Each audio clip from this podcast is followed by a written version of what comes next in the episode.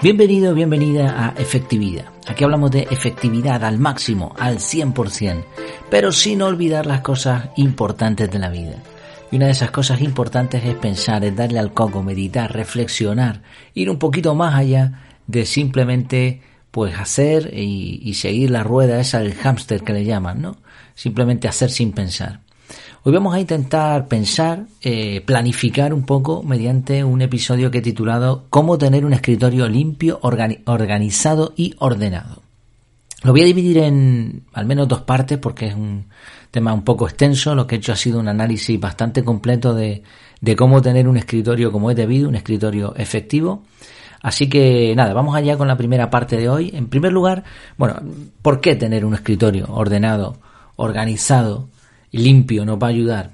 Pues sea que teletrabajes, sea que trabajes en una oficina, sea que estés estudiando, que tengas un despacho de trabajo como centro de control de casa para programar, editar, crear, para todas estas cosas, un escritorio de este tipo, un escritorio como es debido, limpio, ordenado y organizado es esencial. Piensa que si dedica, por ejemplo, una persona que, que tenga escritorio y trabaje con él cuatro horas al día, Estamos hablando de dos meses al año de tu vida sentado ahí en ese escritorio. Por eso, ¿por qué no tenerlo como, como es debido? Además, ya sabes que las herramientas, si se utilizan adecuadamente, nos hacen ser más efectivas. Entonces, ya digo, lo, vamos a dividir en varias partes, pero eh, hoy nos vamos a centrar primeramente en la diferencia entre limpio, ordenado y organizado, en 15 tips, 15 ideas para tener el escritorio perfecto y en otras tres cosas que hay que tener en cuenta. Y después ya en el siguiente episodio veremos, pues no sé, son 16, eh, 16, sí, 16 diferentes cosas que podemos añadir a nuestro escritorio. Bueno, en primer lugar, decíamos, diferencia entre limpio, organizado y ordenado. Es importante tener en cuenta esto porque no es lo mismo. Y además estas definiciones nos van a servir para un montón de, de cosas más. Limpio es libre de suciedad. Y esto viene bien pues para evitar enfermedades ahora que estamos con, con esta paranoia del tema del virus, que no, claro, al no verlo, pues no sabes dónde está, no sabes cómo luchar contra él. Bueno, pues limpieza. Eh, organizado quiere decir que cada cosa está en su lugar, los bolis con los bolis, los libros con los libros, etcétera. Ordenado es que sigue un criterio para colocación. Entonces, los bolis con los bolis, pero ahora cómo van los bolis. O los libros con los libros, pues mira, libros de más altos a más bajos. Eso sería orden.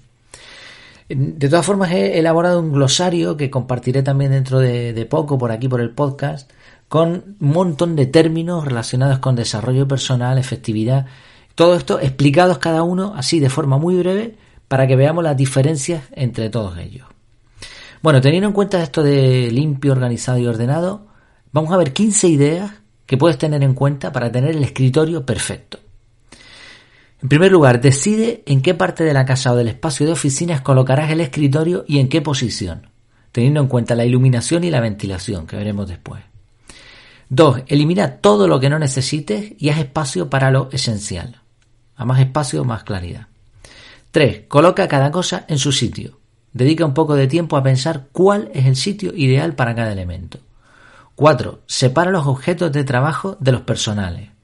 En un escritorio de trabajo no deberían haber objetos que no te sirvan para el trabajo. 5. Intenta que todo esté accesible. Piensa que cómo, cómo puedes conseguir que con un solo movimiento del brazo puedes alcanzar todos los objetos que tengas en el, en el escritorio.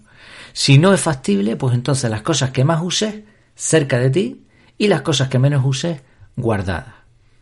6. Deja un espacio amplio por si tienes que dibujar o escribir en un papel. Calcula el tamaño de un folio A4 más el suficiente margen para colocar tus brazos y moverte con comodidad. Claro, aquí va a depender mucho de a qué te dedicas tú. Por ejemplo, yo en mi escritorio no uso papel directamente, pero aún así en, el, en la zona donde tengo el teclado y el ratón, que es una balda extraíble, sí tengo el espacio de un folio, un poquito más. Si te dedicas a dibujar, pues ya tendrás que tener una mesa de dibujo como es debido.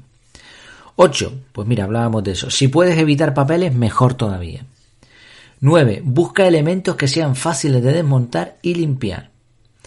A la hora de limpiar, pues si la lámpara es una lámpara sencillita, va a ser más fácil. Si tienes 10 libros en vez de, de 400, también, ¿no? 10. Intenta que haya una armonía de colores. Aunque sea un poco más caro, intenta que los diferentes objetos sean bonitos, que te alegren la vista. Por cierto, puedes buscar en internet para esto de la armonía de colores, puedes buscar algunas páginas que son eh, paletas de colores. Y, tú le, das un color y el, programa, ¿no? La página web te da todos los colores de la misma gama, que son compatibles. 11. No tengas mucho de lo mismo. Es mejor poco pero de calidad. Por poner un ejemplo. Eh, mejor tener un buen boli que muchos mediocres. A veces tiene hay personas que tienen este bote con 400 bolis y después no funciona ninguno. Pues tener un buen boli, ahí yo, yo tengo uno solo, uno que me, me, regalaron hace un tiempo, un boli, ya está. Además para lo que lo utilizo, pero bueno, cada caso es distinto. A lo mejor necesitas un boli, un rotulador, un lápiz. Bueno. 12. No crees subescritorios. Evita el tipo de recipientes todo en uno. Es mucho mejor tener un bote para los bolis y otro para los clips que uno para todo. Es decir, no sé si has visto en, algunos escritorios este, este tipo de, conjuntos que te tienes, puedes para, para, poner clips, para poner la goma, para poner, yo qué sé, un montón de cosas, todo en uno, ¿no? Una especie de eso, un subescritorio o un subcompartimento. ¿Cuál es el problema de todo esto?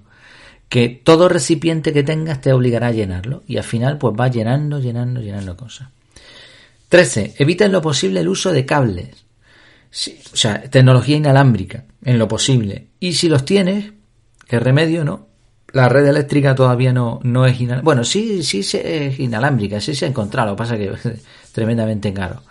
Entonces, como vamos a tener que tener cables, por narices, busca la manera de mantenerlos ordenados y que no molesten. Vamos a hablar de eso después también. 14. Mantén el orden. Una vez que tienes el escritorio ordenado y organizado, que a lo mejor le dedica un par de horas, pues es bueno programarte un tiempo de reordenación para asegurarte que el escritorio sigue siendo eficiente. Y 15. Mantén la limpieza. Lo mismo, programa tiempos de limpieza con frecuencia. Ya vimos antes que la limpieza y el orden no es lo mismo, por lo tanto, los tiempos de limpieza deberían ser más frecuentes que los tiempos de reorden o reorganización. En los periodos de limpieza no hace falta organizar ni ordenar, pero sí asegurarse de que todo esté limpio y que huela bien. Para ambos puntos, el 14 y el 15, si sigues el método CAR, puedes programar un bloque periódico cada cierto tiempo y ya está. Bueno, eh, después de estos 15 tips, vamos a centrarnos en tres cosas importantísimas en todo escritorio eh, que queramos que nos sirva pues, pues como un sitio agradable para trabajar. Vamos a ver primero la iluminación, después la ventilación y finalmente el cableado. Nos centramos un poquito más en esto porque ya digo, son quizá los puntos más importantes. Ah, y la postura, eh, se me iba también, ¿eh? Ventilación, iluminación, postura higiénica y cableado. Vamos allá primero con la iluminación. Lo ideal sería evidentemente contar con luz natural. Si encima tenemos una ventana con buenas vistas a algún paisaje natural, pues bueno, pero pasa que ya aquí estamos pidiendo demasiado. Es posible que hayas oído que la iluminación debe ser lateral, además de izquierda a derecha. ¿Por qué? Esto tiene, tiene una razón. Es una cuestión de escritura. Cuando tú escribes, nosotros, en, la, mayoría de los alfabetos y de las caligrafías latinas, pues tienen, eh, escribimos de izquierda a derecha. Entonces, claro, si la luz viene de la izquierda a la derecha, la sombra del bolígrafo y de tu mano, o del lápiz o de la pluma, va a ser a la derecha y por lo tanto tú estás viendo perfectamente lo que escribes. Este es el motivo. Pero claro, la cantidad de cosas que escribimos actualmente es mínima. Por eso esta razón, para mi gusto, mm, carece ya prácticamente de peso. Entonces, la luz mm, da igual si viene por un lado o por otro. Lo que sí es importante es que mm, si la, luz que te venga, que no sea demasiado cercana. Es decir, si tienes una ventana, pues que sea al menos a un metro y medio. Para que no, no, no de tantos reflejos, no te moleste tanto. Un metro y medio aproximadamente. Puede ser lateral, puede ser frontal. Interesante de la luz frontal. Para a la hora de grabar vídeos, eh, es muy interesante porque te evita iluminación artificial.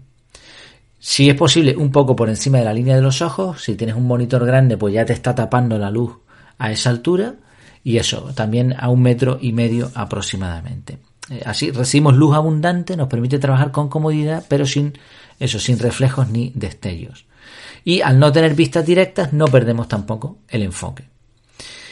Vale, si no tenemos luz natural, vamos a tener que tener luz artificial.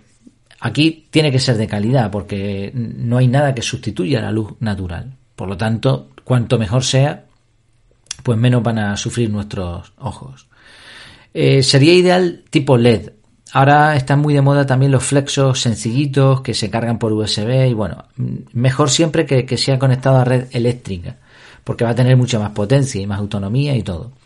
Si es posible, también busca que este flexo eh, tenga regulación de color, de temperatura e intensidad, que son dos cosas distintas. El color te hace que la luz sea blanca, amarilla. También aquí hay un punto ideal que es entre blanca y amarilla. En fluorescentes, eh, no recuerdo ahora mismo las cifras, pero bueno, en, algunos, eh, en algunas oficinas colocábamos fluorescentes eh, uno y uno. Si tenía cuatro fluorescentes, uno de luz blanca, otro de luz amarilla, porque la combinación entre ambas era la ideal. Ninguna de las dos era buena, ni muy blanca ni muy amarilla. Y bueno, si tienes iluminación en el techo, aparte del flexo del escritorio, de la lamparita del escritorio, pues igual, downlight con bombillos LED o equipos de tubos LED. Son las opciones más eficientes ahora mismo. Así como ves, la iluminación tiene, tiene su historia, ¿no? Ventilación. Este es otro punto súper importante, porque aunque no lo notemos, el que estemos bien ventilados, bien oxigenados, va a aumentar nuestro rendimiento una pasada, un montón. Al igual que la iluminación debería ser a ambos lados del escritorio, pues la ventilación debería ser también al menos en dos puntos. En dos puntos si es posible en paredes diferentes. De esa manera se crea una corriente de aire que no es directa, sino que circula por la habitación. En ningún caso, eso sí, en ningún caso deberíamos trabajar en entornos poco ventilados. Y si, por ejemplo, yo ahora mismo estoy grabando un audio, tengo que tener la ventana y la puerta cerradas, pues que sea un periodo de tiempo breve. A veces no nos queda más remedio por eso, por una cuestión de insonorización. Eh, el tema de que estén dos paredes distintas, que se cree una corriente, también sería ideal que, por ejemplo, si es una puerta, una ventana, lo que va a permitir ventilación, pues que sea regulable, es decir, que podamos abrir o cerrar esa ventilación. Eh, todo esto va a evitar también eh, no solamente que nos oxigenemos bien, sino un montón de suciedad que no vemos, como por ejemplo los ácaros, los excesos de, malos olores, etc. ¿Qué pasa si no contamos con aire natural? Como sucede en muchas oficinas, vamos a tener aire acondicionado. Esto depende del mantenimiento que le den, pero esto realmente es, malísimo para la salud. Eh, malísimo, muy malo. Hay personas que ni siquiera lo pueden soportar. Entonces, ¿qué podríamos hacer aquí? Pues un purificador de aire, también están ahora mismo muy de moda, purificadores de aire de ozono, por ejemplo, incluyen eliminación de olores, generación de ozono, ionizador para el tema de la electricidad ambiente y un montón de funciones más, algunas más efectivas que otras. Te dejo en el artículo donde está basado estos audios, te dejo también algunos enlaces directamente a productos que creo que pueden funcionar bien. Y de vez en cuando no está de más poner incienso. El incienso no solamente elimina los malos olores y te da un olor agradable, sino que además pues te da una sensación esa de paz, de, tranquilidad. Y el hecho de tener un poquito de fuego ah, regenera también el oxígeno. Bueno, vamos con el otro punto, la postura higiénica. Si estás trabajando en un escritorio, debes vigilar también muy bien, muy de cerca, tu postura. Esto te va a permitir trabajar con comodidad y evitará cansancio y lesiones. Ya sabes que cada media hora aproximadamente deberías levantarte, como mínimo.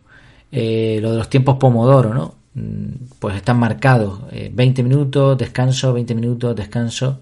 Y me parece, creo recordar que eran los tres Pomodoro, pues un Pomodoro más largo. No, a las cuatro, a las cuatro Pomodoros, un tiempo un poquito más largo. Esto también sirve para evitar que estemos demasiado tiempo sentados, porque estar sentado mucho tiempo es horrible, mata ¿eh? directamente. Eso es lo que dicen los estudios.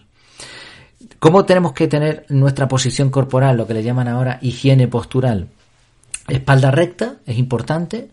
Rodillas forman un ángulo un poco mayor a 90 grados. Si es posible, podríamos tener un soporte para los pies.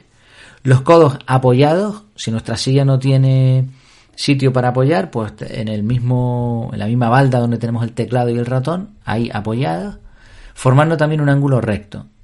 La pantalla debería tener su punto medio un poco por debajo de la altura de los ojos. En el artículo también te dejo una pequeña infografía, pero bueno, ya, ya irás imaginando que para que esto se cumpla es importante la colocación, que lo veremos en el siguiente audio, la colocación de la mesa del ordenador, periférico y prestar atención a las alturas adecuadas. Eh, ya veremos que la silla debería tener pues regulación, etcétera. Y el último punto de estos cuatro que creo que son importantes para, para, tener un escritorio como es debido es el tema del cableado. Ya dijimos antes que cuantos menos cables mejor, tecnología inalámbrica si es posible, y si no, pues ordenado. Vamos a ver ahora otras ideas adicionales para el cableado, para tener los cables a raya. Evidentemente, como decíamos antes, el ordenador, la impresora, el flexo, hay algunos elementos que van a tener cables sí o sí. ¿Cómo los podemos organizar bien? Pues usando una base múltiple para todos los enchufes. Esto es bastante barato y, lo que hacemos es meter todos los enchufes ahí en vez de en ladrones, este, estos tipos de, enchufitos múltiples que, eso puede provocar un problema. Entonces, una base múltiple, como es debido, y ahí todos los enchufes, dejando alguno libre para lo que pueda surgir. Y ahora, eh, yo recomiendo que esta base múltiple la coloquemos o bien en la pared, atornillada o pegada con pegamento caliente, o eh, atornillada a la misma mesa por debajo. De esta manera tú vas a poder pasar la escoba o la fregona sin tocar los cables y tampoco vas a tener que estar ahí agachándote, buscando, pues, se llena de suciedad, de polvo, mejor eso, mejor en alto. Y además los cables al, estar suspendidos vamos a poder ordenarlos mucho mejor. Acorta en lo posible el largo de los cables. Puedes usar bridas para enrollar los cables o simplemente a veces hay esos eh, esas tiritas de metal rodeado de plástico que sirven para enrollar los cables. Evita la cinta aislante y este tipo de cosas porque después el pegamento se queda ahí y, ensucia un montón el cable. Y canaliza los cables. Para esto, hay, si, buscas en Amazon eh, canalizadores de cables o organizadores de cables, te sale un montón de ideas. Hay tubos, hay canaletas, hay un montón de, hacks, de productos buenísimos para organizar los cables. Puedes usar incluso alguna, alguna cosa casera. Y mm, coloca todos los cables detrás del escritorio. Es decir, ninguno frontal, ninguno pasando por delante tuya. Todos por detrás de la mesa del escritorio. Así como has visto, hay muchas ideas muy interesantes para tener un escritorio efectivo. Hemos visto 15, eh, 15 tips generales. Nos hemos centrado en cuatro cosas. Hemos visto también la diferencia entre limpio, organizado y ordenado.